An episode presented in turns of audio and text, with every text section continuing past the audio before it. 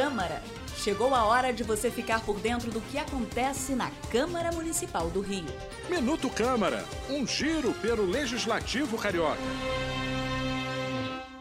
Os vereadores acabam de aprovar um projeto de lei que cria o Programa Municipal de Incentivo ao Uso da Musicoterapia para tratar pessoas com deficiência, síndromes ou transtorno do espectro autista.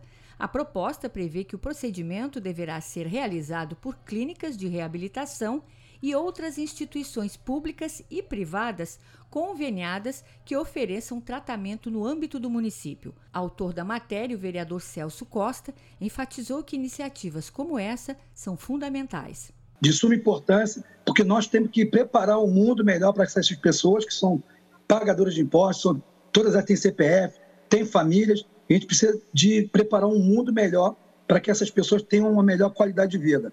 O projeto foi aprovado em segunda discussão e agora segue para a sanção ou veto do prefeito. Eu sou Simone Braga e esse é o Minuto Câmara.